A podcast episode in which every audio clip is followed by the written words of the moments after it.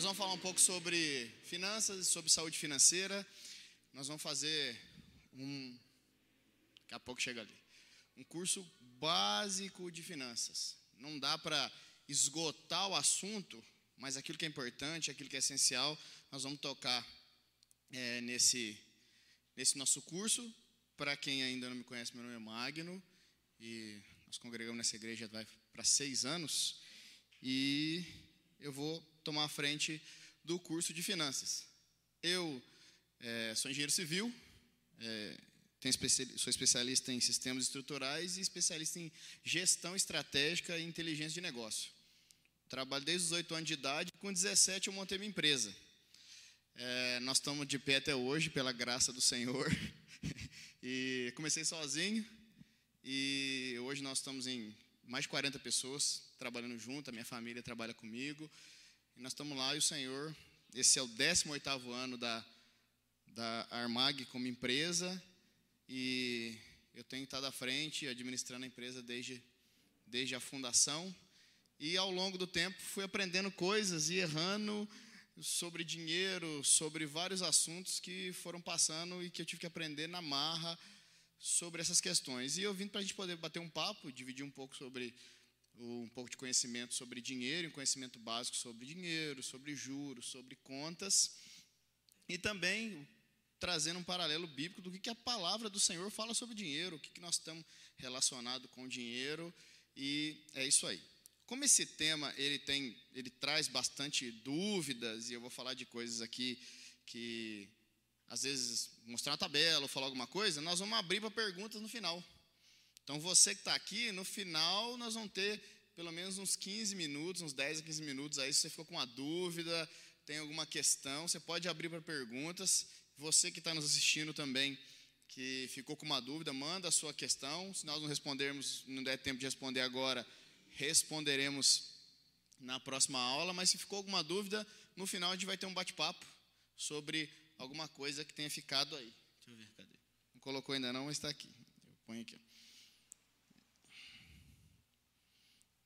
Ah, gente, desculpa, eu não mexo muito com esse trem aqui, então dá uma surra em mim. Volta, volta, volta, volta aí. O cronograma, o cronograma do nosso curso nós dividimos em cinco, em cinco tópicos ou em cinco temas. E o primeiro dele é o que nós vamos falar hoje, que é a economia básica, a Bíblia é o dinheiro e finanças domésticas e finanças empresariais.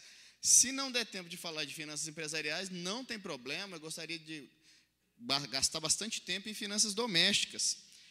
Aí no próximo nós vamos falar de educação financeira, nós vamos falar do caminho para se livrar das dívidas. Não é como se livrar das dívidas, é o caminho para se livrar das dívidas. Dizer, a estrada está aí para você poder andar se quiser. Nós vamos falar de mordomia cristã e no final nós vamos falar, no último dia nós vamos falar de investimentos.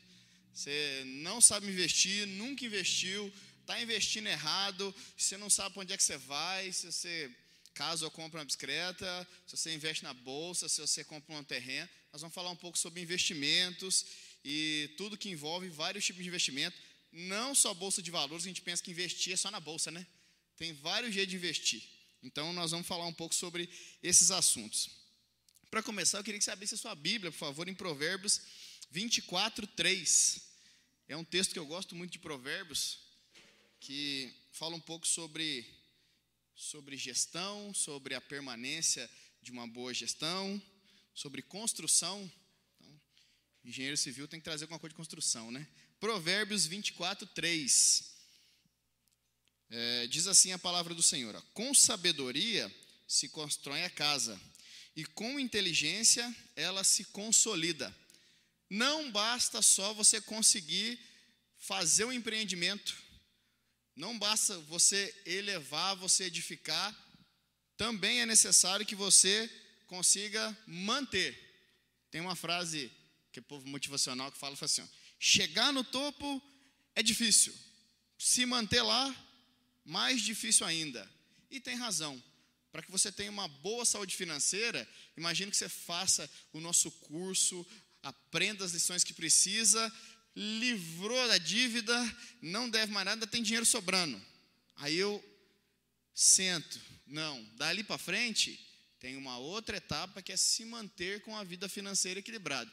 Vida financeira é igual andar de bicicleta. Parou de pedalar, você vai cair. Então, vida financeira tem que estar sempre constante.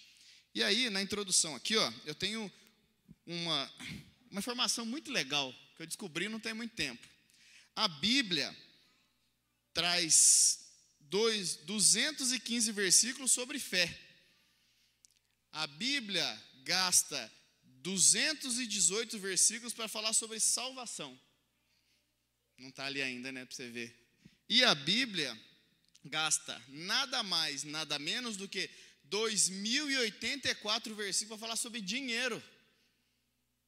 De novo, 215 versículos para falar sobre fé, 218 versículos para falar sobre salvação e 2.084 versículos para falar sobre dinheiro. Por quê? E aí é uma coisa importante.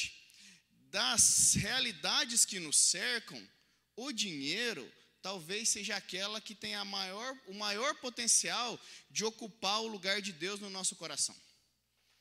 Das coisas que nos que estão à nossa volta, talvez o dinheiro seja que tem maior poder de trazer o lugar, de ocupar o lugar de Deus no nosso coração. Por isso a Bíblia traz isso aqui. O maior ídolo potencial que nós temos próximo de nós é o dinheiro. Tanto que Jesus falou: não podeis servir a Deus e a Mamon. Mamon é, de, é dinheiro elevado à categoria de Deus. No seu bolso, na sua carteira, é, no seu saldo bancário, na sua bolsa, pode ter dinheiro ou pode ter mamon.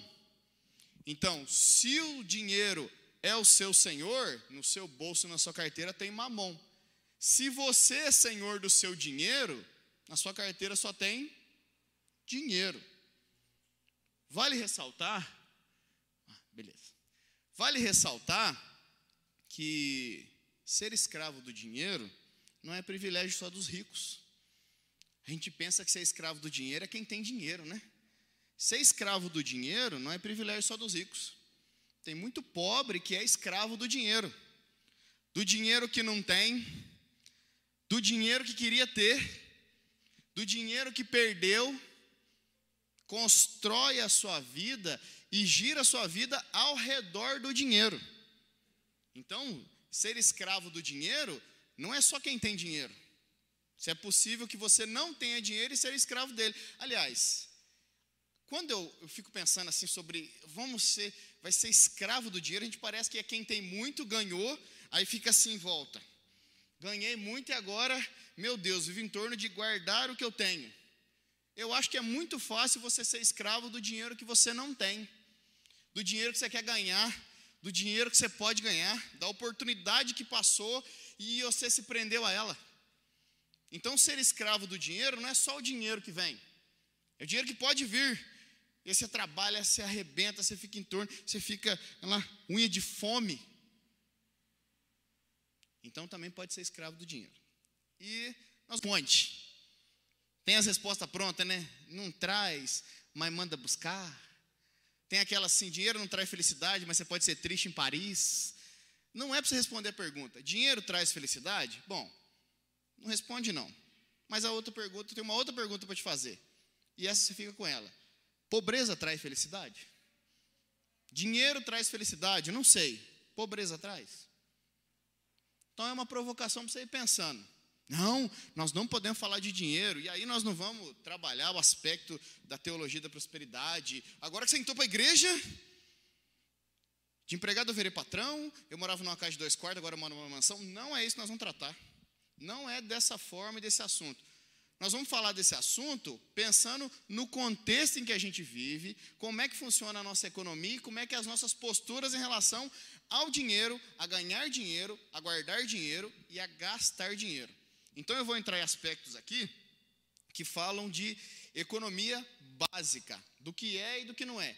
Se você já viu esse assunto, mais do mesmo, reforça. Se você nunca viu, aguenta firme, que nós temos as coisas para aprender. Vamos lá, economia eu, vou, eu vou ficar ali. Economia básica. E assim, ó, é, pode passar o próximo. O que, que é economia? Aí aqui está dizendo assim, ó, aqui, aqui também é de ler. Economia é a ciência que estuda os fenômenos relacionados à obtenção e utilização dos recursos materiais necessários ao bem-estar. Então, assim, ó, as pessoas ganham dinheiro, as pessoas gastam dinheiro. Como é que chama esse fenômeno? A economia, de maneira bem simples, ela tenta explicar essa relação entre eu ganhar dinheiro e gastar meu dinheiro, entre eu guardar o meu dinheiro, entre eu poupar o meu dinheiro, eu investir o meu dinheiro. A economia, ela vai tentar explicar os fenômenos do mercado. Assim como a engenharia vai tentar explicar os fenômenos físicos de comportamento de materiais e de várias coisas, a medicina vai explicar sobre o comportamento do nosso corpo, a economia se presta ao papel de falar assim, ó, a relação do indivíduo com o dinheiro funciona assim ou assim. Tem mais uma definição aqui que diz assim: ó, é a ciência que estuda as formas do comportamento humano resultante das relações existentes entre as ilimitadas necessidades a satisfazer e os recursos que, embora escassos, se prestam aos usos alternativos. Economia básica é mais ou menos isso aqui.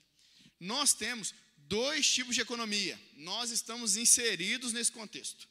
O mundo em que estamos está inserido nesse contexto que é a macroeconomia e a microeconomia. Nós estamos tudo dentro desse pacotão. O que, que é a microeconomia? A microeconomia é o conceito que estuda o comportamento do consumidor e dos produtos de mercado com qual ele se integra. Preocupa-se com a determinação dos preços e a quantidade em mercados específicos. A microeconomia trata da nossa compra no supermercado. Trata daquilo que é o varejo do supermercado, do shopping, da loja de roupa, das minhas finanças pessoais. A microeconomia, ela cuida dos comércios que estão em volta. A microeconomia cuida das franquias que se estabelecem em várias cidades. A microeconomia fala do meu dinheiro e de onde eu gasto o meu dinheiro.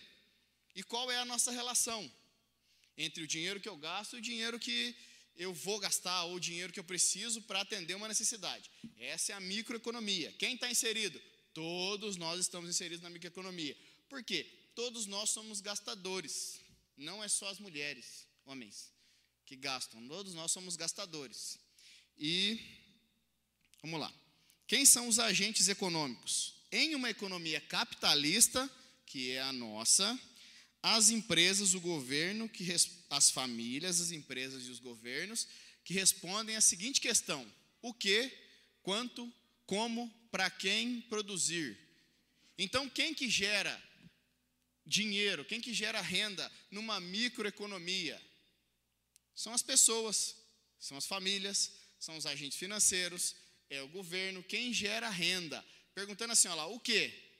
O que produzir? O que vender? Quanto vender e quanto cobrar? Como? Eu vou produzir, eu vou plantar, eu vou vender alguma coisa, um gênero alimentício, eu vou prestar um serviço. Como? E para quem? Quem vai comprar o meu produto? Quem vai produzir? Então, a, a microeconomia ela tem os agentes financeiros, eles estão aí respondendo a essas questões. Você na sua profissão, o que você faz para ter a sua remuneração atende a uma necessidade. Atende a uma necessidade. Por exemplo, é, as mulheres têm a necessidade de ficar bonitas. Sim ou não? Sim, as mulheres querem ficar bonitas, elegantes, cabelo. A minha esposa tem uma empresa que cuida do embelezamento do olhar, não fazendo propaganda.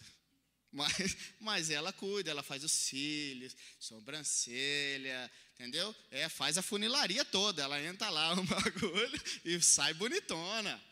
É uma necessidade. Você está calçando, você tem um calçado. Por que, que você está calçando? Porque é ruim andar a pé. Você não pode pisar no chão. Alguém falou assim: o povo está precisando de calçado. Vamos produzir calçado. Podia ser só uma borracha protegendo a sola, mas aí tem cor, tem tamanho, tem rider, quem lembra de rider, tem as chinelas, tem o sapato. Há uma necessidade. Alguém depois do culto precisa almoçar. Vai fazer almoço na sua casa? Você vai almoçar num restaurante? Alguém pensou nisso. Então, assim, para as infinitas demandas, existem muitas pessoas dispostas a atender uma das demandas: vestuário, alimentação, embelezamento, necessidades básicas, construção civil, ensino. Esses são os agentes econômicos. É o que se constitui o chamado mercado, os aspectos imprevisíveis, dinâmicos e ágeis. O mercado é aquilo que está relacionado à compra e venda. Antigamente não era assim. Antes de ter moeda, antes de ter dinheiro, dinheiro, dinheiro, dinheiro, dinheiro, dinheiro. E antes do dinheiro separado, ser separado em dinheiros, eu tenho real, eu tenho dólar, eu tenho euro, eu tenho iene, eu tenho peso cubano, eu tenho peso argentino. Antes de separar o dinheiro ser separado em dinheiros, o pessoal fazia troca. A troca chamava escambo. Não tinha dinheiro ainda. Nós estamos lá, lá, lá, volta comigo um recorte no tempo. Lá atrás. O rapaz que plantava feijão, plantava só feijão. Mas tinha um vizinho dele que plantava arroz. E ele, cansado de comer feijão, falou para o vizinho dele assim: ó, escuta, o que, que você planta aí? Aí eu falei assim: eu planto arroz. Aí os dois conversando, a mim, falou assim: você está cansado de comer arroz, não? Aí ele, eu tô. E eu estou cansado de comer feijão. Eu vou pegar um pouco do meu feijão e vou te dar, e você me dá um pouco do seu arroz? Essa troca entre produtores rurais chamava escambo. Eu pegava um pouco da minha produção e pagava as coisas que eu ia comprar com aquilo. Não tinha dinheiro. Aí veio o cara que era pecuarista, produzia, é, criava ovelha, criava gado, falou assim, eu não aguento mais comer carne e não tem nenhum vegetal. Aí ele dá uma vaca em troca de um saco de feijão, um saco de arroz. E aí começou as trocas.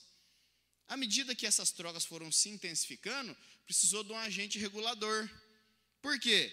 Quanto que vale o produto que você está vendendo? Ah, vale muito. Mas muito quanto? Vale muito. Muito quanto? Você precisava regular isso. Então eu posso pegar, por exemplo, essa caneca. 12,90 para produzir a caneca. 19,90 para você produzir a caneca com o, o, logo, depende de onde você comprou. Eu posso, aí o cara produz caneca, aí ele chega no cara que produz caminhonete. Isso aqui é Hilux. Assim, eu estou precisando de uma Hilux. E o cara que produz Hilux, estou precisando de uma caneca. Assim, então vamos trocar uma, uma Hilux numa caneca? Aí o cara da Hilux falou assim, acho que precisa de muitas canecas, né? o meu produto sempre valia mais. Para poder regular o valor dos produtos, é que nasceu o dinheiro. Para poder falar assim, ó, uma caneca vale 10 dinheiros e uma, uma Hilux vale mil dinheiros. Então eu preciso de vários dinheiros e o dinheiro regulou. É, o mercado como um tal, ele é imprevisível. Em que sentido? Que não dava para não dava para prever. Você não sabe se amanhã você vai vender mais ou menos. Em 2020, no ano da pandemia, que o povo fechou um monte de comércio. Fecha as portas.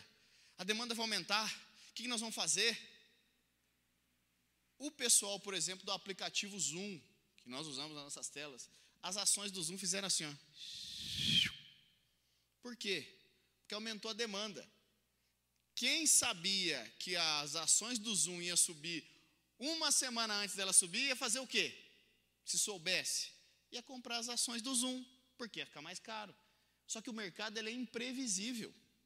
Eu li um livro, chama Rápido e Devagar, Duas Formas de Pensar, que diz sobre essa previsibilidade, inclusive do mercado e do mercado de ações. Fala assim, isso é uma coisa quase imprevisível. O cara que entrou no mercado de ações hoje e o especialista de 20 anos, provavelmente tem as mesmas ideias sobre o que vai acontecer no mercado.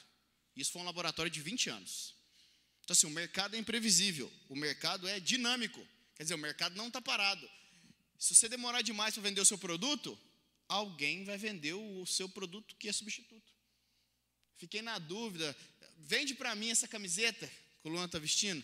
Aí o Luan falou assim, ah, não vou não. E o cara precisa da camiseta. Aí demora um dia, Luan, vai vender? Vou vender, vou vender. Quando o Luan decidir vender, eu já comprei no lugar. O mercado é dinâmico. E o mercado é ágil, nós estamos todo mundo inserido nesse contexto aí. Ó, os agentes econômicos em uma economia centralizada é o governo que responde essas perguntas formuladas a partir do órgão de planejamento central. Economia centralizada. Aonde nós temos uma economia centralizada?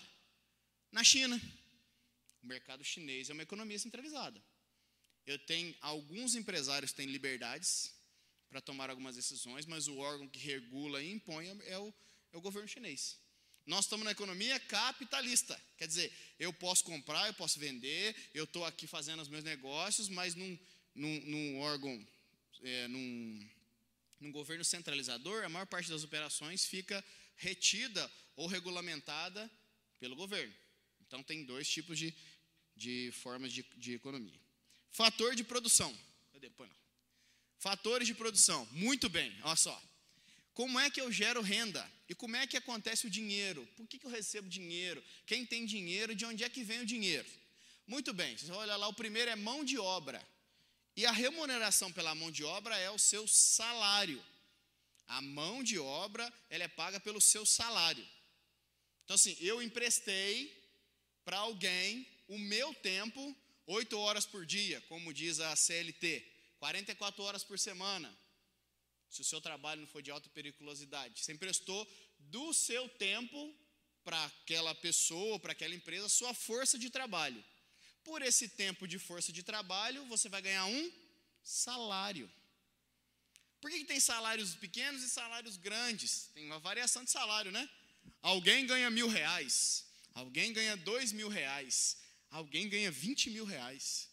E tem alguns que ganham cinquenta mil reais a mais. A variação do salário, nós vamos entrar no aspecto político, mas ela tem a ver com a responsabilidade. Quanto mais responsabilidade eu assumo, quanto mais responsabilidade eu tenho sobre a minha função, maior é a minha remuneração. Quanto ganha um médico, cirurgião, é, neuro? Ganha muito dinheiro. Porque a responsabilidade dele é enorme sobre uma vida humana. Se ele errar, alguém morre. Então, assim, as responsabilidades. Quanto ganha um prefeito? Por favor, não estou Quanto ganha um prefeito? Bastante, a responsabilidade sobre gerir uma, uma cidade, um gerente de banco. Quanto ganha um gari? Quanto ganha um lavrador? Quanto ganha alguém que trabalha num restaurante? Então, de acordo com as responsabilidades e com o grau de ocupação e com o grau de dinheiro que eu gero para a empresa que eu trabalho, eu tenho o meu salário. O outro é o capital financeiro. Eu não quero trabalhar. Eu quero ficar em casa, lendo, assistindo Netflix, mas eu tenho dinheiro. E aí alguém quer dinheiro. O que eu vou fazer com o meu dinheiro? Eu vou emprestar o meu dinheiro. Para quem usa o dinheiro ou empresta o dinheiro, recebe juros. Juros no período. Eu vou te emprestar mil reais por 30 dias, com juros de 10%. No final de 30 dias, você tem que me devolver os meus mil reais, mais 10%, que seria mais 100. Então, quem tem dinheiro, colhe os juros. O rendimento do capital financeiro são os juros. O rendimento dos recursos naturais e máquinas são os aluguéis. Eu posso alugar minha máquina, máquinas para locação. Eu posso arrendar minha terra para plantar. Eu tenho lá cinco alqueires e alguém quer plantar café. Eu arrendo essa terra para ela e ela vai me pagar no final de um período. O rendimento da capacidade empresarial são os lucros. Uma empresa percebeu a demanda do mercado para fazer qualquer coisa. E aí ela vem para atender essa demanda e o lucro, o rendimento dela é o lucro. Da compra, por exemplo, eu comprei essa cadeira por 100 reais e vendi por 110 reais. Eu tive um lucro de 10 reais. Então, para as empresas, as empresas vivem de lucro. A não ser que seja uma empresa sem fins lucrativos, é outra história. As empresas vivem de lucro. Vende para mim no preço de custo. Ah, vai vender por quê? Empresa não é instituição de caridade. Empresa precisa de lucro. Empresa vive de lucro. Diga-se de passagem, eu que tenho uma empresa, preciso de lucro também. Capacidade tecnológica. Aí tem os royalties e os direitos sobre patentes. Os royalties, isso é um negócio muito legal. Royalty significa aquilo que pertence ao rei.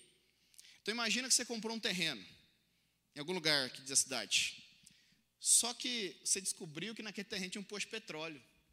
Nossa, agora, agora eu fiquei rico. Você sabe extrair petróleo? Você tem dinheiro para extrair o petróleo? Você sabe para onde vai vender petróleo? Estou dando exemplo do petróleo. Porque a gente fala muito dos royalties do petróleo, do gás, mas tem royalties de tudo. Você não sabe. Então vem alguém que fala assim: ó, eu sei como explorar, como extrair, como vender e eu te pago um royalty. para explorar o seu recurso natural, porque como está no seu no seu terreno, ele é seu. Para pegar esse recurso natural e explorar ele, eu te pago um royalty. São José da Barra é uma cidade não muito longe daqui. Furnas paga um royalty para São José da Barra porque ela explora os recursos hídricos daquela região. Por exemplo, você tem um terreno e você terreno, você tem uma moeda de ouro valiosíssima que está no fundo do oceano, lá na fossa das Marianas, na depressão Charlington, mil atmosferas. Você sabe onde ele está? Se você for lá e pegar, você pode vender por muito dinheiro, só que você não consegue lá. Aí vem alguém e fala assim: ó, eu consegui lá. Se eu pegar, eu posso te pagar a exploração daquilo, então royalty é isso, certo? E patentes. Eu inventei alguma coisa, eu tenho a patente durante um tempo da minha invenção. Tesla, por exemplo, patenteou várias coisas. É, Thomas Edison patenteou vários inventos. Quem que era o homem lá aqui da Terra girar? Galileu Galileu patenteou o sextante quando ele inventou o sextante. Patenteou durante um tempo. Então, se as minhas invenções são usadas para algum benefício, elas são patenteadas, eu ganho por isso. Então, esses são os nossos recursos e a remuneração. Além disso, nós temos a oferta e a demanda, e é aqui que a mágica acontece. A oferta e a demanda. O que, que acontece? Eu tenho uma necessidade. Alguém percebe uma necessidade do mercado. A necessidade se chama demanda. Alguém precisa de camisa. Alguém precisa, por exemplo, de calça jeans. Você já ouviu escrito Levis naquelas camisetas? Levis. Levis Strauss inventou a calça jeans. Ele estava no escritório dele, viu um monte de mineradores passando com as roupas sujas, rasgadas, e falou assim: Vou fazer calça para esse povo percebeu uma demanda, uma necessidade, fez calça, que virou a calça jeans que a gente conhece. Por exemplo, a demanda é aquilo que o mercado precisa. Por exemplo, no ano passado cresceu muito a demanda por máscara. Se não fosse coronavírus, você não ia usar máscara. Ou provavelmente usar quando fosse no, no, no hospital, ou nada. Só que existe, apareceu uma grande demanda nós precisamos, muita gente precisa de uma máscara. Cresceu a demanda. O mercado é quando eu tenho uma demanda e alguém está disposto a ofertar aquilo. A oferta é aquilo, meu produto que eu estou vendendo. Então faltou máscara, mas eu tenho máscara para vender. Eu tenho máscara para vender. Agora a pergunta é assim, ó. E aí eu vou adiantar essa parte que o equilíbrio de mercado funciona assim, ó. Eu tenho uma demanda por 10 máscaras e eu tenho 10 máscaras disponíveis. Quanto que é o preço? O preço justo, o preço real, o preço verdadeiro com a margem. O problema é que eu preciso de 100 máscaras e tenho 20. Tenho 20 máscaras. O que acontece quando a procura é maior do que a oferta? Quando a procura é maior do que a oferta, o preço sobe. Quem pagou caro no álcool gel? Caro. O pessoal parou lá em frente à Lagosquim fazer fila. Caro no álcool gel. Por quê? A procura é grande. Quando a demanda é grande e a oferta é escassa, quem detém o produto põe o preço que quer. Não, você quer uma máscara de 2,50? Eu tenho ela aqui por 20 reais. Ah, mas eu não posso pagar 20 reais. Mas alguém pode. Quem pode pagar mais caro, paga porque o produto é escasso. Então, quando a procura é grande e a oferta é pequena, o preço sobe. Diga-se de passagem, o mercado do aço, que é o que eu trabalho, que dobrou, mais que dobrou de preço em um ano. Mais que dobrou. Você tem uma ideia de preço, de valor de verdade, de dinheiro de verdade? Nós comprávamos uma carreta de 30 toneladas de aço, que a gente trabalha, o Salvador junto comigo lá, pagávamos 96 mil reais. Grana pra caramba, né? 30 toneladas. Chegava lá e descarregava. Exatamente um ano depois, para eu conseguir comprar uma carreta de 30 toneladas, eu tenho que pagar 207 mil reais. É a mesma carreta. Até os pneus devem ser o mesmo. Mesmo aço, do mesmo jeito, o mesmo motorista, o mesmo produto. O que aconteceu com o preço? Subiu. Por quê? Porque a demanda começou a ficar muito grande e a oferta pequena. Então, quem detém o estoque fala assim: ó, está sobrando no mercado? Baixa o preço. Está faltando no mercado? Sobe o preço. Porque as pessoas estão dispostas a pagar. O contrário também é verdadeiro. Quem aqui já tirou retrato? Não é foto digital, não. É que você está falando aí. Você pegava aquela máquina da Kodak, comprava o filme de 12, 24 a 36. Se você colocasse errado, você queimava o filme. Queimava o filme, aí você colocava o filme lá. E aí você batia a foto. Clec, clec, clec. Você nem sabia como é que era a foto. Depois você ia fazer o quê? Revelar. Você está sabendo. Você ia revelar a foto.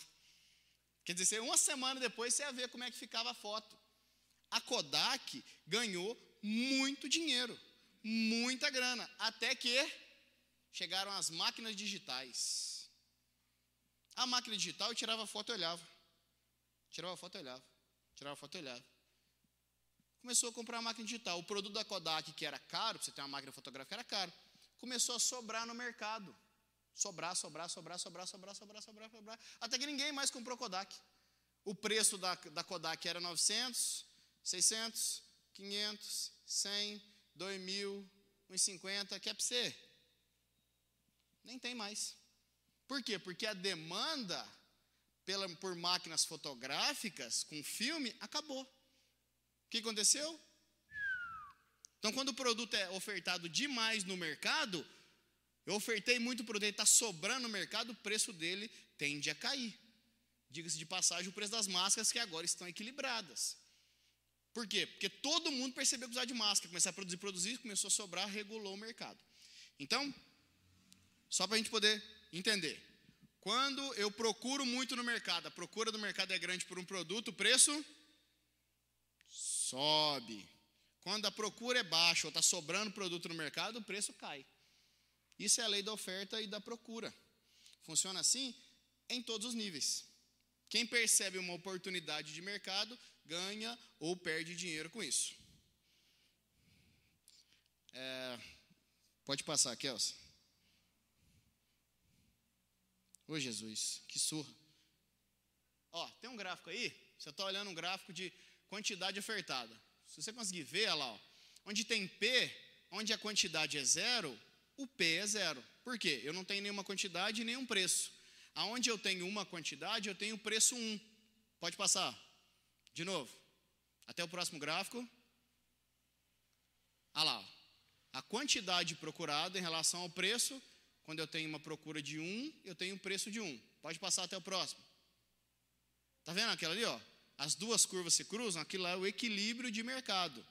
Quando as quantidades ofertadas são iguais às quantidades é, vendidas e os preços. Certo? Quem percebeu isso daqui fez uma coisa genial, sensacional. José do Egito. Faraó comeu alguma coisa, sonhou, passou, teve um pesadelo, sonhou lá com as vacas magras e as espigas, e está sonhando com desenho animado. Não tem, tem jeito, esse sonho doido do faraó.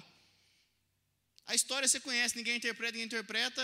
José falou assim: ó, vai vir sete anos de muita prosperidade. E depois de sete anos vai vir é, pobreza e fome na terra. Escolhe um homem, escolhe um homem inteligente para poder administrar isso aí. Escolhe um homem. Faraó, faraó assim. Você selecionou José. O que estava acontecendo ali, pessoal? E por que, que o Egito virou uma nação rica? Porque depois de muita abundância, eles sabiam da informação de que dali sete anos ia ter fome na terra. O que, que ia faltar? Hã? Pode responder, gente. O que, que ia faltar na terra? Vai ter fome na terra. O que, que vai faltar? Vai faltar comida. Vai faltar comida. Aí que José falou: na hora que tiver faltando comida no mundo, o que, que eu vou fazer? Eu tenho para vender. E todas as nações vinham para poder comprar no Egito. A qual preço? O preço que fosse necessário, porque é um item básico e esse povo não podia morrer de fome. Oferta e procura. A demanda por comida ficou grande. E só tem um lugar, um lugar que pode vender aonde? Lá no Egito. O pessoal vinha com carruagem para comprar alimento no Egito e voltar. Só para ilustrar o exemplo bíblico. Vamos lá. É, demanda e oferta, procura, continua. Macroeconomia. Deixa eu ver se eu consigo ler daqui. A macroeconomia é o conceito que estuda a determinação e o comportamento dos grandes agregados, como o PIB, o consumo global, investimentos, o investimento global, exportação, inflação, desemprego, com o objetivo de delinear uma política econômica. Então, a macroeconomia regulamenta a economia nacional e internacional. Calcula o PIB. Quem sabe o que é o PIB? Produto Interno Bruto. O PIB é fácil de explicar, é, é fácil de entender, difícil de explicar. Porque o PIB é assim, ó, é a medida de toda a riqueza da nação. Quanto é o PIB do Brasil? Quanto que é o PIB da Argentina? Quanto que é o PIB da China? O PIB é a soma da riqueza do, to, da nação toda, dividido por cada habitante. Então, o PIB, eu pego e divido a riqueza pelo número de habitantes que tem na nação, eu sei o PIB. Só que a soma de tudo isso, ela é um pouco complexa. Por exemplo, a Austrália não tem crise, não tem inflação, tem 25 anos. Boa produção, índice baixo de desemprego, que o índice de desemprego tem que ficar entre 3 e 4%, é um bom índice. No Brasil nós estamos em 14 e tal. A produtividade é o gargalo do PIB. Então, quanto que uma nação produz em riqueza? Por exemplo, aqui, ó, esse aqui é o Brasil, esse aqui é os Estados Unidos. Que país você quer que seja isso aqui? China, China, China, China. O Brasil, vou colocar assim, ó, que acho que em ordem decrescente vai ser melhor. O Brasil produz 100. Os Estados Unidos produz 150. A China produz 550. Então, assim, ó, a produção do país determina a sua riqueza. A produção. Então, você imagina lá na África, em que tem um agricultor que levanta todo dia com a enxada, vai arar a terra. No final do dia, ele produziu 10 sacas. O mesmo produtor mora nos Estados Unidos. Maquinário, moderno, controlado a controle remoto, tem drone, estuda a terra, sabe o, o pH do solo, domina tecnologias. No final do dia, o agricultor africano produziu 10 e o agricultor americano produziu 100 mil, porque ele detinha tecnologia e conhecimento. Por isso, tecnologia e conhecimento é importante, porque a produção do país é determinada pelo quanto ela consegue produzir. É a mesma atividade? É. A tecnologia e a produtividade é o gargalo da produção de um país, para escoar os seus determinados produtos. O PIB é o produto interno bruto. Hum. E pode passar, por favor. Vamos falar de uma coisa rapidinho aqui, ó, que é juros. Pode passar mais um. Juros. Quem sabe o que é juros? Não é juro de juramento, é juros de juros. Quem aqui já pagou juros? Todo mundo que está aqui já pagou juros. Quem não pagou juros? O camarada que acabou de nascer pagando juros. O que, que é os juros? Os juros, ela acho que foi bem legal aquilo lá, é o preço que você paga para alugar dinheiro. Isso é juros. Então, assim, ó, eu te emprestei o exemplo de trás, mil reais, te emprestei mil reais em 30 dias, eu estou alugando para você mil reais. Depois de 30 dias, você vai me pagar o aluguel desse dinheiro. O que, que é o aluguel do dinheiro? Os juros. Existem juros simples, eu te emprestei 100 e você me pagou 110, 10% de juros. E existem os juros compostos. Recorte. Você que está me vendo, balança a câmera aí. Se você está nos juros compostos, você está enroladíssimo quando ele está contra você. Porque o que é o juro composto? Vamos fazer conta. Eu peguei os mesmos mil reais e depois de 30 dias eu ia te pagar mil e cem. Só que passou 30 dias eu não tenho dinheiro para te pagar. Aí eu falo para você assim, ó, oh, eu não tenho dinheiro para te pagar. Eu preciso de mais 30 dias. Aí o cara que te emprestou dinheiro falou assim: Não, tranquilo, você é meu amigo, nós somos amigos, eu te empresto por mais 30 dias. Só que agora é juros compostos, juros sobre juros. Então eu não vou pagar mais os juros sobre os mil, eu vou pagar juros sobre mil e cem. O juros sobre mil e cem vai dar lá no outro mês, 60 dias agora, 1.210. Aí chegou lá depois de dois meses e chegou e falou assim: ó, que você que aconteceu. Vou te contar. não tenho dinheiro de novo. O agiota que é seu amigo, falou assim, não tem problema, paga mês que vem. Só que agora não é mais 1.100, agora é 1.210. Não, então beleza, agora, agora ficou muito bom. Mês que vem? Mês que vem. Correram os rios, sopraram os ventos, rolaram as pedras, chegou o mês que vem. Você já está até sem graça de conversar com o cara. Porque assim, ó, eu não tenho dinheiro de novo. Não tem problema. Juros sobre juros. Você não paga, o juro incorpora no capital. Você não paga, ele incorpora no capital. Você não paga, ele incorpora no capital. Quando vê, isso virou uma bola de neve enorme que você não se livra enorme que você não se liga. Diga-se de passagem, o cheque especial, que está gerando em torno de 7 a 8%, e o cartão de crédito, está em 34, 54, 64, depende do cartão, mais anuidade. Então, se você deixar os juros compostos contra você, você está perdido. Então, se você paga juros compostos, corra para quitar e resolver essa situação e paralisar os juros, porque os juros podem te consumir. Nós vamos falar um pouco sobre isso em dívidas. Próximo. Inflação. Inflação, próximo. Vai dar tempo. Inflação. O que, que é inflação? Sabe aquela parte do caderno de economia do jornal que você não lê? Assim, não, economia, capaz de economia, bobagem, número, não quero saber de economia. E aí você não lê. Lá no caderno de economia tem alguns apontamentos. E o que, que é a inflação? A inflação lá, ó, é o aumento generalizado dos preços e bens e serviços. A inflação, ela aumenta o preço. Já, já soprou uma bexiga? Todo mundo já soprou a bexiga. Quando você enche de bexiga, a bexiga diária, ela faz o quê? Infla. A inflação é o aumento de generosidade de preço. Por exemplo, eu trabalho desde os 8 anos de idade. Eu já ganhei meio salário por mês.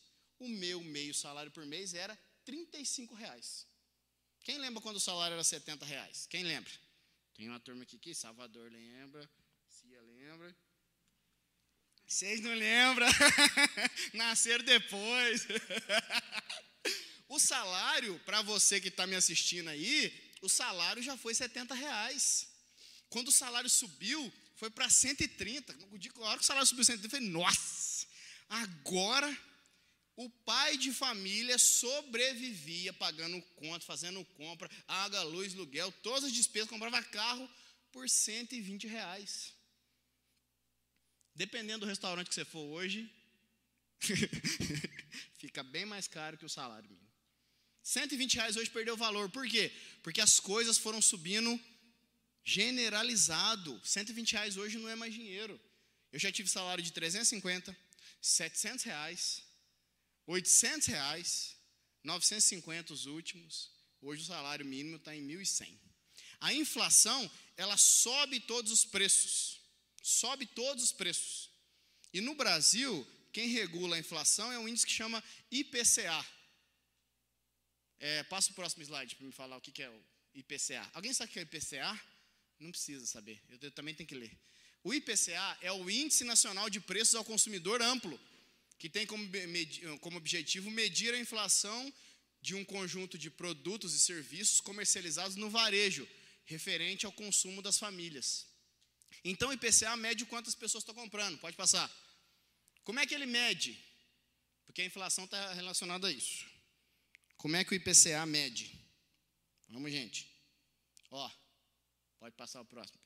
O IPCA, olha que interessante. Como é que eu sei quanto custa? Ele faz assim, ó.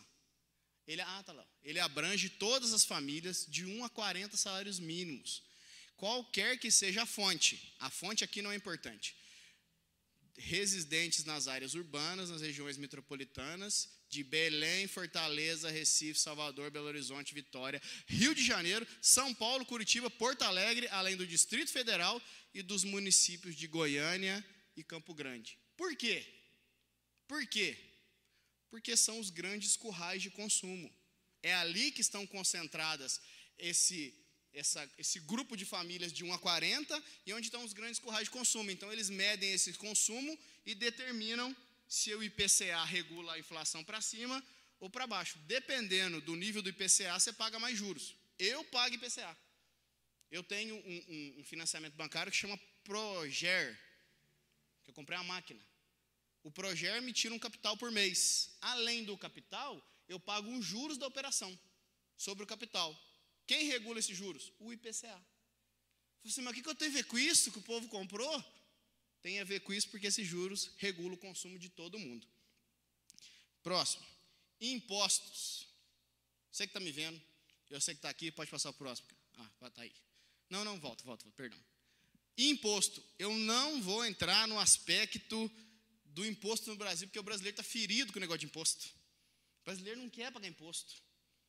Entendeu? Então, assim, não vou entrar nesse aspecto, vou explicar para que, que serve. Então, lá, o imposto é uma parcela da renda cobrada pelo governo, direto ou indiretamente, dos agentes econômicos, agentes econômicos, agentes econômicos, olha lá, ó, com o objetivo de manter a estrutura governamental e reverter à coletividade os benefícios coletivos. Estrada, saúde, segurança. Aí tem assim, ó, inicialmente o imposto eram pagos ao rei. Por quem? Pelos camponeses. Por que, que os camponeses pagavam imposto para o rei? Para que ele garantisse estradas boas, estradas boas e segurança na estrada. Quando ele fosse transportar a carga dele, ninguém fosse assaltar. Inicialmente o imposto era isso. Pode passar. Com a organização das cidades, essa cobrança de impostos, ela ficou de forma mais formal e equilibrada. Aí assim, ó, é, eu estou perdido aqui lá. Os impostos servem para custear as despesas administrativas de um país, do estado e do município. Importante a última frase, se você não estiver lendo, lê agora lá. Nenhum país no mundo conseguiria dar a infraestrutura necessária para a população sem a cobrança de impostos. Existem coisas que você não está disposto a pagar ou fazer que o seu imposto paga ou faz. Ah, mas o governo. Esquece isso daí, por enquanto. Você tem estrada e rua pavimentada? A nossa rua pavimentou. Por quê? Porque pagou imposto. Tem o SUS que você é atendido lá no Ziro Velano, Santa Casa, porque você pagou imposto. Tem a polícia que anda, porque pagou imposto. Tem os governantes que estão aqui pensando no bem-estar da população, porque nós pagamos impostos. Tem obras de infraestrutura, saneamento básico, atendimento aos mais carentes, porque nós pagamos impostos. Se o, se o país parar de pagar imposto, o país quebra. Por quê? Porque existem coisas que precisam de dinheiro para rodar muito dinheiro. A destinação correta desse dinheiro é outra discussão. Mais uma coisa, você fala assim, muitas vezes, mas eu pago IPVA e essas estradas tudo ruim. Já pensou nisso? Pensa num, num funil. Todos os impostos, eles vão para um funil. Que cai no mesmo lugar. E dali é que os governantes vão decidir para onde vai. Não tem imposto direcionado. O único imposto direcionado que nós temos é o fundo bélico. Vai ter uma guerra. Eles vão gerar um imposto para você pagar da guerra. Esse dinheiro vai direitinho para comprar tanque, armamento, equipar soldado, fardamento. É o único fundo que é direcionado. Todos os outros fundos eles caem no pacotão e como um bolo eles saem dividindo. Vale lembrar é importante, você reclama do Brasil. O Brasil, porque o Brasil, porque o Brasil. 14 no ranking mundial de cobrança de impostos. O Brasil não é o país que mais cobra impostos no mundo. O primeiro é a, a Dinamarca, seguido pela Finlândia e Bélgica. São os países que mais cobram impostos no mundo. Antes de nós, tem mais 13 países que cobram muito. Ah, mas lá reverte. É outra discussão. Não entra nisso. Não você perde o que está aqui. Isso é informativo. O que, que acontece se eu não pagar imposto? Você não quer pagar. Ou não paga imposto nunca mais na minha vida. Ó, no Brasil tem três tipos de imposto: o federal, o municipal e o estadual. O federal está ali, ó, IOF, Imposto sobre Operações Financeiras, o IPI, não lembro, o IRPF, Imposto de Renda Pessoa Física, o IRPFJ, Imposto de Renda Pessoa Jurídica, e o ITR, que eu também não lembro. O estadual tem o ICMS, o IPVA e o ITCMD. O municipal tem o famoso IPTU. Por que eu tenho que pagar IPTU se a casa é minha, eu construí, o terreno é meu? Tem que pagar IPTU. O ISS, que é para você conseguir ser um profissional na cidade, você paga ISS. A prefeitura te cobra para trabalhar aqui. Eu pago o ISS de Campinas? Não, por quê? Quando trabalho lá, trabalho aqui. Se eu fosse trabalhar em Campinas, eu ia pagar o ISS de Campinas. Eu, no caso, engenheiro civil, por exemplo, 650 reais de ISS por ano. Paguei sexta-feira. E o ITBI, 3% do valor da casa que você vai comprar. Você vai adquirir um imóvel, 10 mil reais, e vai registrar. Para você registrar, a prefeitura te cobra 3% do ITBI. É, aí, agora sim, ó. o que acontece se eu não pagar imposto? Existe uma cobrança de multa é, e o seu CPF pode ser negativado. Interessante é que se você não pagar os seus impostos, além da negativação do seu nome, é, você não pode pegar empréstimo no banco. Eu estou precisando de 10 mil reais para fazer um investimento, vou abrir uma demanda de mercado, participei do curso de finanças, se tiver ideia. Aí eu vou lá no banco, eu preciso de 20 mil reais. Aí o banco fala assim, claro, na hora, CPF. Aqui, moço, tem uma restrição no seu nome. Você não pagou o IPVA, o IPTU. Não pagar impostos restringe o seu nome. No caso do empresário que não paga impostos, eu não consigo tirar uma certidão negativa.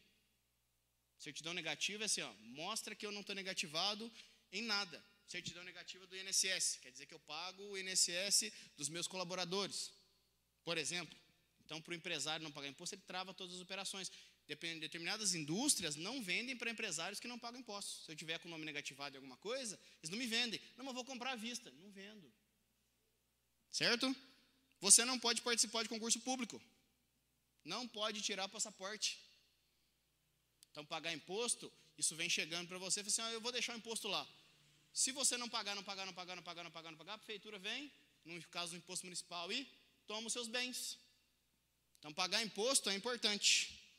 É, negativação do nome, no caso do IPTU. Muito bem. Ah lá. Quem se lembra? 1 Reis 12, do 4 ao 16. Salomão morreu. E Salomão construiu muita coisa bacana. E subiu. e subiu muitos impostos. O pessoal trabalhava e tinha que pagar muito imposto, porque Salomão queria manter aquela ostentação. Só que Salomão morreu. Quem assumiu o trono? Roboão. O pessoal falou assim: ó, nós já discutiu com Salomão para baixar o imposto ele não deixou. Vamos falar com o filho dele, quem sabe agora, o sangue novo, baixa o imposto. Aí chegou o povo e falou assim: ó, Primeiro Reis 12, a partir do 4. Seu pai colocou cargas pesadas, está lá, jugo. Jugo pesado sobre nós, alivia. Alivia o imposto. Aí ele consultou com os mais velhos, o povo está pedindo para aliviar o imposto. Aí ele falou assim: faz isso que o povo vai te amar. Alivia o imposto, você vai ter um reinado brilhante, você não vai ter conspiração, o povo vai gostar de você. Ele falou assim: tá, peraí. Três dias eu respondo. Chegou para os mais jovens. O povo está pedindo para baixar o imposto. Ah, o povo não faz. Não, fala para eles assim, que o seu dedo é mais pesado que a coxa do seu pai. E se o seu pai dava açoites, eu vou dar escorpiões.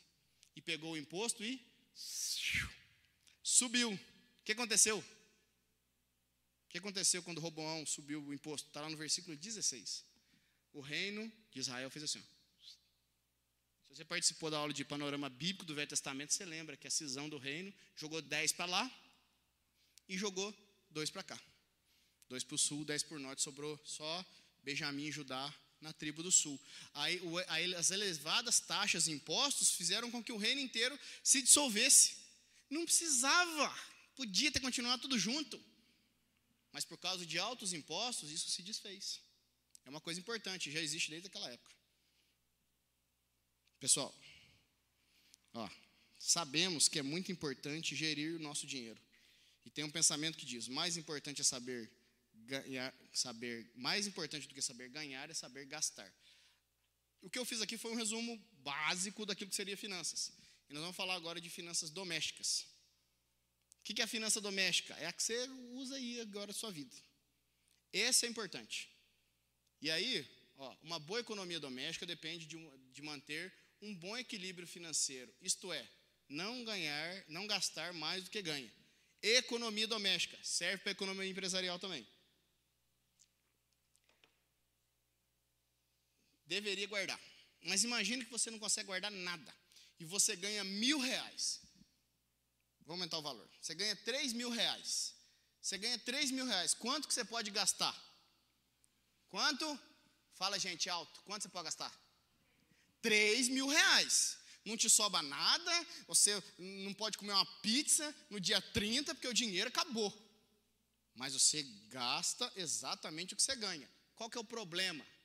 Eu ganho 3 mil reais, mas eu quero gastar 3,500.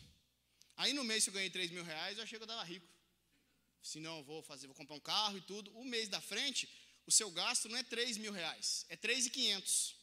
Você não tem 500. Você está devendo agora 500 reais. No terceiro mês, você ganhou 3. Está devendo 500, o que vai fazer? Pagar os 500. Então agora seu salário de 3 passou para 2,500 porque você gastou 500, comprometeu o mês passado. Só que você continua gastando 3,5. Gostou de almoçar lá no Batista? Comprou o carro e não sabia que tinha um IPVA para pagar? Aí você gasta 3,500. Só que quanto que você tem de dinheiro? 2,500. Você acumulou uma dívida de mil reais. Você continuou ganhando 3 mil. Só que agora você deve mil. Vou pagar primeiro os meus mil. Fiquei com dois para gastar. Só que não aprendi a lição e resolvi gastar 3,500. Quanto que eu estou devendo? 1.500. E essa conta acontece todo dia, não é brincadeira na vida financeira da maioria das pessoas. Ao final do ano, você fala assim: eu vou pegar o meu décimo terceiro, porque o meu décimo terceiro eu vou viajar. Você já comprometeu o seu décimo terceiro. Então, básico, básico, básico, do básico, do básico, do básico. Se você vai gastar, gaste o que você tem. Não gaste o que você não tem. E normalmente nós queremos gastar o que a gente não tem para pessoas que a gente não conhece com uma coisa que você não vai usar. Porque o povo que te conhece de verdade, íntimo da tua casa, sabe que você está duro que é dia. E você não tem vergonha de falar, fala assim, ó, não tem. Mas você não tem dinheiro para comer uma pizza? Hoje não tem. Pronto. Mas você conheceu alguém novo, aí você quer ser do jeito que você não é. Vamos lá. Passa, por favor, Kelso, tem um versículo bíblico aí, ó. Provérbios 27, 23, 24 diz assim, ó.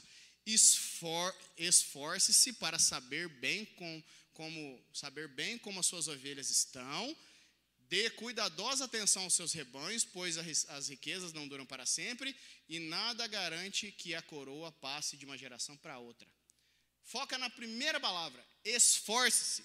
Para quem que Deus falou esforce-se? Lembra? Lembra? Lembra? Josué. O que, que é esforço? Esforço é empreender uma energia acima do normal. E Deus está falando assim: ó, se esforce para conhecer bem o seu contexto econômico, como estão as suas ovelhas, o seu rendimento, os seus ganhos, aonde você vai gastar. Se esforce. E aí vamos lá. Eu separei aqui, pode passar. Três princípios de economia, muito básico, básico, do básico, do básico. Como ganhar, como gastar e como guardar. Se você sair daqui sabendo como ganhar, como guardar, como gastar, já valeu o ingresso. Kelso, passa por favor. Então assim, ó, ganhar, talvez o mais simples de se explicar, pois relaciona-se à sua capacidade e à sua atividade que gera renda. Pode ser salário prestação de serviço. Como é que eu ganho dinheiro? Como é que eu ganho dinheiro? Trabalhando.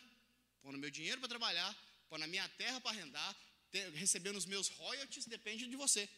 Eu preciso de ganhar mais dinheiro. Tenha uma segunda atividade, faça hora extra, venda alguma coisa que você não usa. Ganhar. Nós sabemos ganhar dinheiro. Nós sabemos ganhar dinheiro. O que nós não sabemos é gastar dinheiro. Pode passar. Como gastar? Em primeiro, básico é não gastar mais do que ganha. É óbvio para você, mas não é óbvio para todo mundo. Ó, gastar mais do que ganha gera uma dívida acumulativa e separar desejo de necessidade. Desejo de necessidade. Mulheres, olhem para mim. Não é o Satanás. Magno, Mamon tomou conta das minhas finanças e eu estou quebrado. Traz a fatura do cartão. Deixa eu ver quantos sapatos ele comprou no seu nome. Quantas compras Satanás fez na fatura do seu cartão no seu nome? Quem fez as compras foi você. Foi você que comprou errado. Foi você que decidiu errado. Você que abriu mão do que era necessário para gastar com supérfluo. Existe uma, uma pesquisa que a capacidade de renda do brasileiro subiu nos últimos anos. Todos concordam com isso. Hoje nós temos mais dinheiro que os nossos pais. Verdade ou mentira? Antigamente você comprar um carro, você sofria. Hoje em dia tem garotão aí de 18, 20, 22 com carro. Ah, é financiado, tudo bem. Nossa capacidade de renda se elevou ao longo dos anos. Ainda é distante daquilo que a gente quer e merece ou precisa, mas muito superior do que era. Você sabe ganhar o seu dinheiro. Sabe ganhar o seu dinheiro. E aí, eu preciso conseguir separar o que eu preciso de verdade, daquilo que eu desejo. Porque assim, ó, eu preciso comprar um sapato todo mês? Eu preciso. Eu preciso comprar uma chuteira todo mês? Então tem que saber gastar e separar o que é importante para depois gastar com o supérfluo. O brasileiro prefere gastar o seu dinheiro com o supérfluo e não descer na escala social do que gastar com o básico. Quando o brasileiro ganhou mais dinheiro, tinha mais gente fazendo festa, comendo picanha, viajando. O Brasil retraiu um pouco a questão econômica, o brasileiro continuou fazendo festa, comendo picanha, viajando. Mas não tem dinheiro, não tem. O dinheiro quer gastar com o que era básico. Aí atrasa aluguel, água, luz, imposto, não paga o carro. É, a polícia tem, tem uma. Na esquina da frente tem um, uma blitz. Você não pagou o imposto ainda, você já vira com o carro. Então eu tenho que saber separar o que é desejo e o que é necessidade. Pode passar, por favor. Ah, eu separei algumas coisinhas aqui, tá longe ali para me ver.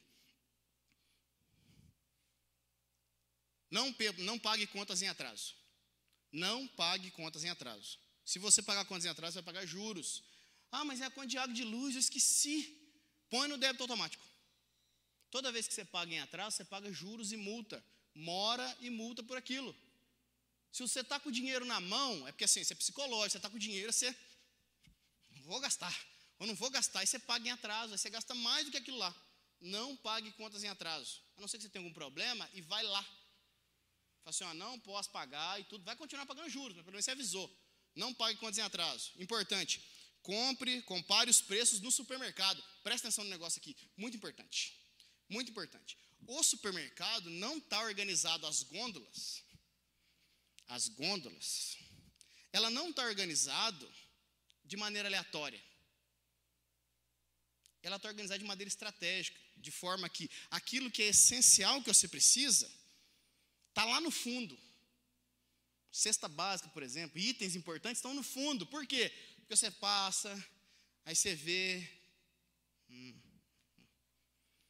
você passa por um monte de coisa supérflua até chegar no que você precisa. O seu desejo de comprar ou de consumir, dependendo da sua necessidade, faz você comprar mais coisas do que aquilo que é básico. Uma dica: faça uma lista para ir no supermercado. Não fique com vergonha. Nós vamos no supermercado, o que nós precisamos? Sabonete, sabão em pó, não sei o que, faz uma lista. Faz uma lista do que você vai gastar. Geralmente a lista, ela não deixa você gastar mais do que você precisa. Ou pelo menos você sabe que você extravasou com porcaria. Outra coisa, não vá no supermercado com fome. Estou com fome, vamos fazer compra? Você pega os miojos, salsicha bourbon, aí você vai lá no salgadinho, aí você pega as bolachas. Com fome, você compra mais do que precisa e você não vai conseguir comer aquilo tudo uma vez. Não vá no supermercado com fome. Faz um leite com farinha e come antes que incha e depois você vai. Outra coisa, não leva as crianças no supermercado.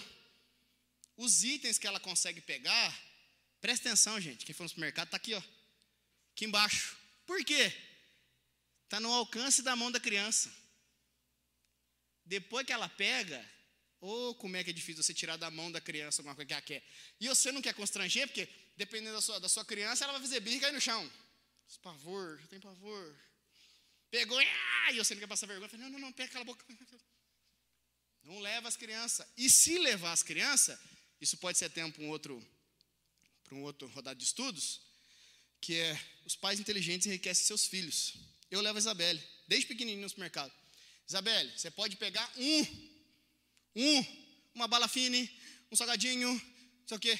Um dia a Isabelle pegou uma bala fine e olhou a Nutella. Eu olhei para ela, ela olhou para mim. Os dois não podem, né? Eu falei, não pode. Qual que você escolhe? Ah, não, eu vou ficar aqui. Agora eu vou no supermercado da Isabelle, ela já sabe, é um só. Porque se você não põe limite, bom, esse é assunto para outro dia. Então, no supermercado, presta atenção nessas coisas, porque é lá que você gasta grande, grande quantidade de dinheiro. Mais uma coisa, será que você precisa fazer uma compra de três carrinhos? Para o caixa ver que você colocou três carrinhos de compra, lá vem o cara. Deixa eu contar uma coisa para você. Sabe por que o pessoal antigamente fazia compra, muita coisa, estoque de comida? Porque você vai no supermercado, você parece que você está preparando para o apocalipse zumbi. Você tá fechando, vai fechar a cidade, a casa, vai ficar cinco meses trancado lá dentro, tem um monte de comida. Você não precisa mais disso. Antigamente, a população era mais rural. Dava trabalho vir na cidade, comprar, não sei o quê.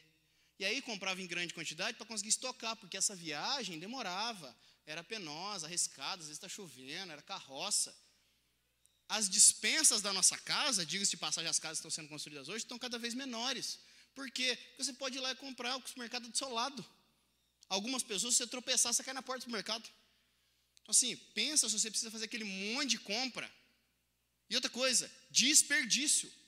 Não desperdice. Se você não vai, vai comprar, não vai sobrar, você não vai consumir, não gasta. Não desperdiça. E compara o supermercado. Se o supermercado faz promoção de sabonete, você ir lá comprar outras coisas. Vai lá e compra só o sabonete. Compra 10. Na próxima compra, você não precisa de sabonete e pagou barato nesse. Toca para adiante, que o tempo está acabando. É, compara os preços na internet. Se você conseguir comprar algum produto na internet, agora está mais fácil compra. Por quê? Na internet, no supermercado, eu tenho, ou na loja, eu tenho a loja física, eu tenho água, luz, aluguel, funcionário, tributo, venda, isso aqui, tudo. Na internet, o cara tem um galpão fechado lá. É mais barato. Aquilo que você puder comprar na internet, pesquise e compra. Reveja os seus planos de internet e TV. Você precisa de verdade ter o Sky, o Disney Plus, o, o Sky Gato, o, o, TV Claro, a TV Oi, o War. Você precisa de todos esses canais? Você precisa. Você está chega cansado, liga a TV e dorme. Reveja os seus planos, inclusive de telefone. Os planos estão se adequando e você consegue pagar mais barato e ter mais coisas. É, não se entregue a propagandas de celular e coisas afins. Gente, vou falar uma coisa para você. Esse aqui não é o iPhone, mas finge que é o último iPhone. Último, último. Que eu comprei. Paguei 10 mil reais. Não é iPhone, não, viu? Você que está me vendo aí, né? Não. É um Kindle. O iPhone da última geração, do último modelo, da galáxia, parece um Transformers. Você clica nele. Ele vai ser passado daqui 3, 4 meses. Porque o da última geração não está disponível para venda. O da última geração já está fabricado. É que eles esperam esse daqui vender tudo que tem, quando a venda do mais top baixa, eles jogam o outro no mercado. Agora esse é o iPhone 50 e 10, 9. Aí você vai comprar o iPhone 50 e 10, 10. iPhone 50 e 10, 11. E você não para. Então, assim, não se entrega propaganda, porque você compra o celular, e aí você põe no ouvido. O jovem, então, tinha um menino que vendia salgado para a gente lá, ele vende até hoje. Nada contra. Eu também vendi salgado, muito tempo. Mas ele tirou um, celular do, do, do coisa e falou assim. Eu olhei e falei, caramba, que celular legal. Eu conhecia ele, ele contou, contou a história. Que celular legal, quanto custou? 3 mil reais. Quanto custa a coxinha? 1,50. É da sua mãe? É. Ela te paga? Um pouquinho. Hum. Você tem 18? Tem. Tem carteira? Não. Tem uma moto? Também não tem não. Se arrumar um namorado, você vai montar no celular, miserável. Mas o celular inclui. Não se entrega a propaganda, não se entrega a propaganda de carro. Não se entrega a propaganda de roupa. A propaganda é para trazer você, para consumir, para você sentir aquela emoção. Eu estava vendo a matéria sobre diamantes. E o noivado nos Estados Unidos precisa ser selado com um diamante. Pra, o que, que eu preciso para poder selar um noivado? O que, que eu preciso, de verdade? Para selar um noivado, eu vou ficar noivo. O que, que eu preciso? Amor, força de vontade lá. Pronto. Mas existe uma campanha nos Estados Unidos que você precisa dar um, um anel de diamante. Você se entrega aquilo lá. Então, assim, as propagandas são para você. Para o público jovem, para o público infantil e para os idosos. Quem nunca viu a Oba Box vendendo o, o Oba Smart 3? Pensado para a terceira idade. Com o SOS lá. O mercado quer que você compre muito e desenfreadamente. Eu não tenho dinheiro, então eu te empresto. E o endividamento cresce. É, fechou o tempo. Fechou o tempo. E eu não terminei. É, só para terminar. Então, como guardar? Como guardar dinheiro? Como guardar dinheiro? Como guardar dinheiro? E aí, ô Kels, passa por favor. Eu, de novo. Não, de novo. Consigo, de novo, guardar. Por que não? Pode parar aí. Eu não consigo guardar dinheiro. Por que não? Qual é a resposta que você vai dar, ou que a maioria vai dar? Porque não sobra. Falta salário no meu mês. Não sobra dinheiro. Não sobra, não guarda dinheiro, porque não sobra, não sobra, não sobra, não sobra. Deixa eu falar uma coisa para você. Você não tem que guardar do que sobra. O dinheiro e a reserva de emergência que eu vou falar domingo que vem, você precisa ter e se pagar primeiro. Eu ganho 10 mil reais. Então você tem que guardar mil. Depois paga suas contas. Vive com o resto. Guarda o seu dinheiro, tira e depois vive com o resto. Você nunca vai ter dinheiro se você esperar sobrar, porque nunca vai sobrar. Primeiro eu separo aquilo que eu quero guardar e vivo com o resto. Eu consigo viver com 1.500 reais se eu ganhar 1.800? Consegue. Guarda 300. Primeiro eu guardo, depois eu gasto o que sobra. E ajusto as minhas contas para isso. Se você esperar sobrar, sabe quando é que vai sobrar? Está eu aqui no curso de finanças 2050 Já vem o irmão Magno. Gente, lembra que eu falei para vocês? E você está aqui, eu estava nessa aula. Estava nessa aula. Continua duro. Então, assim, primeiro eu guardo e gasto o que sobra, me adequo com o resto das minhas contas, certo? Pessoal, o tempo excedeu e a gente abriu para perguntas, entendeu? Só um pouquinho. Alguém tem alguma pergunta? Quer falar alguma coisa? Quer perguntar alguma coisa? Você que está na internet pode colocar uma pergunta. Tem alguma dúvida?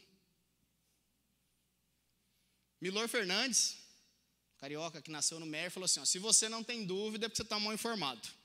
Então eu pergunto de novo: há alguma dúvida? Quer trazer uma curiosidade, uma questão? Hum? Salvador.